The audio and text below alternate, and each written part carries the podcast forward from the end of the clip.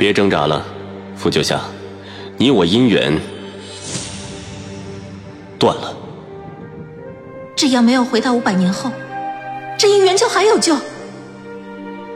回到过去，找回当初爱上彼此的初衷。欢迎您收听精品仙侠剧《和离》，演播：一颗小青藤，司徒小魏，后期制作：咕咚。第六十四集，谢卓，我唤他的名字，尽量让自己的声色近乎冷漠的平静。这些伤你带了三四百年。别告诉我，你今日会被这些邪祟之气控制。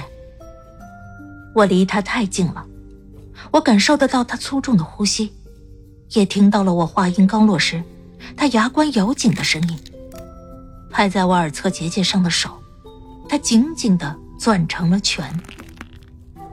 离我远点儿。这话对我而言有点陌生。从前他在的时候，总是说。站我身后，我陪着你，别离开我身边。这还是他第一次这么要求我，也或许，以前该这么要求我的时候，他都已经主动离我远点了。到了这五百年前，倒是解决了我很多关于他动不动就消失的疑惑。我让自己平静的从谢卓身边移开。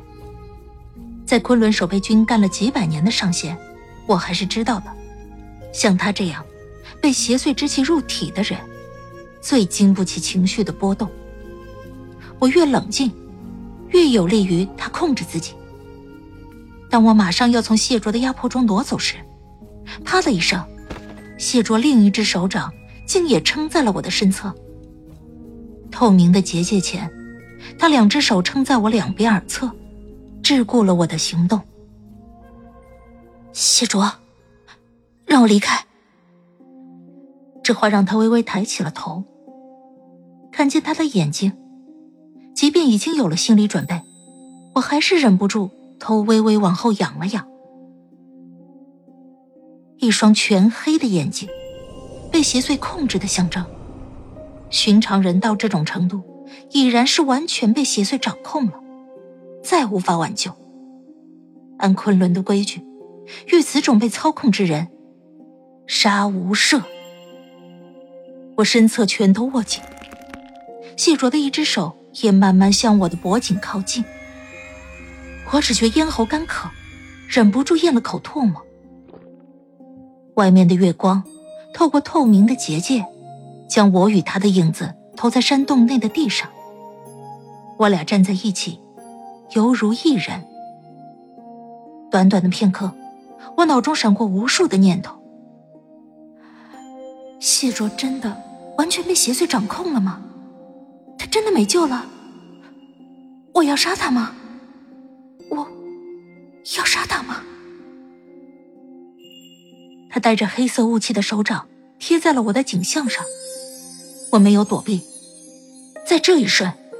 他可以直接捏碎我脖子的一瞬，我没有任何反抗，只是仰头，静静的看着他，看着他身上的黑色雾气缠绕翻飞，也看着他黑色的眼睛，似乎已全然没了人性。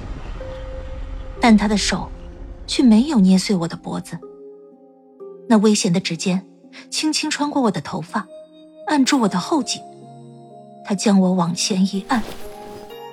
邪祟之气四溢，杀机弥漫之际，他将我按入了他的怀里。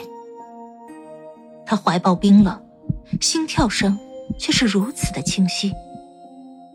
在昆仑上学时，夫子就曾教过我：无论仙妖，只要被邪祟之气掌控，那人便会失去自我，只凭自己内心最原始的渴望行动。谢卓从我们和离的那天开始。口口声声的说着要杀我，他却在今夜抱住了我。成亲五百年，我们之间连拥抱也是屈指可数的。离我远点。我听到他在我耳边说：“别靠近我。”不知是在告诉我，还是告诉他自己。他另一只手穿过我的腰，将我身体也按在他的怀里，冰冷又灼热。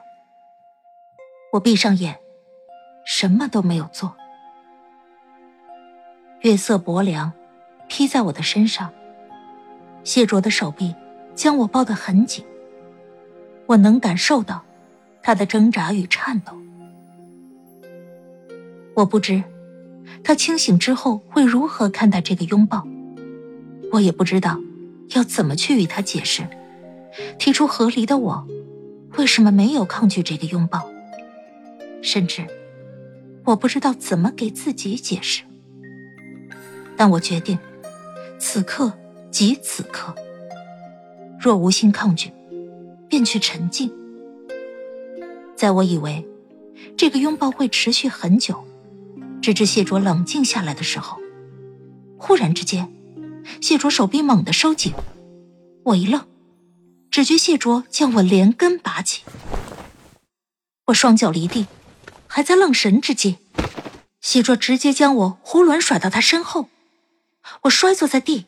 脑子是懵的，只呆呆的仰头看着身前的谢卓。他背对着我，以戒备姿态挡在我的身前，浑身冒着丝带一般的黑气。你，我还没来得及提出疑问，便见一记光芒猛地击中谢卓面前的结界，轰的一声巨响，方才我怎么都未曾打破的结界，瞬间四分五裂。术法激荡的余波横扫过来，令我不由侧头避过余威。一块破碎的厚重铁片跟随着余波，径直从我耳边擦过。若非我侧头，怕是耳朵都要被削了。我心有余悸，往前看去，熟悉的身影从洞外月光之中走来。我微微眯眼，有些不敢置信。吴成。是这个铁憨憨，他什么时候有了这般本事？方才那块铁片，我转头看了一眼，发现那竟是吴成自己的仙器。他把这玩意儿都拿来砸这结界了。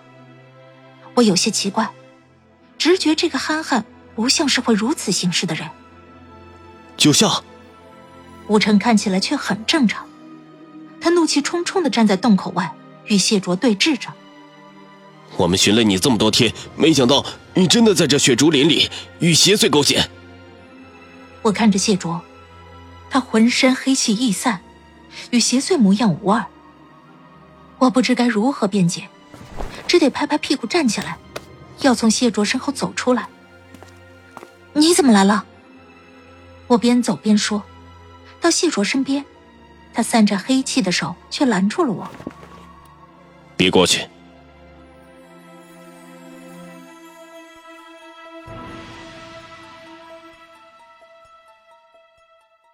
亲爱的听众朋友，本集已播讲完毕，感谢您的收听，欢迎订阅，我们精彩继续。